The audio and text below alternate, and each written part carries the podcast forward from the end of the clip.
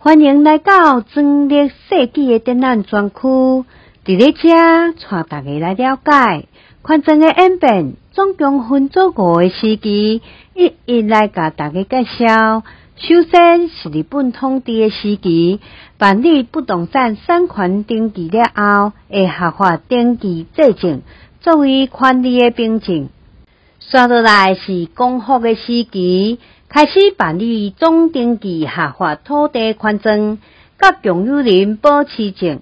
建物伫个民国三十七年开办建物登记，以建物诶附表作为建物权利的凭证。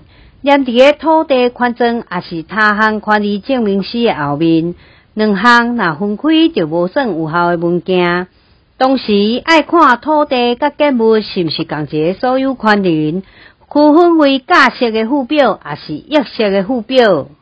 过来是因应改进的时期，民国五十二年修订他项权利证明书，增加标识的单位，以方便搁较侪笔标的共同设定的情形，并且伫咧证明书后面增加变更登记纪要的单位。以方便他项权利内容变更事情发生时，毋免搁再重新发证。民国五十六年新增加建物权证，伫咧建物登记了后，单独发予所有权人建物所有权证，无过继续用附表的方式合法。来到行政简单化时期，民国六十一年起。权证原来由县市长署名核印，简单化了后，改由地政事务所主任署名核印，缩短权证合法流程。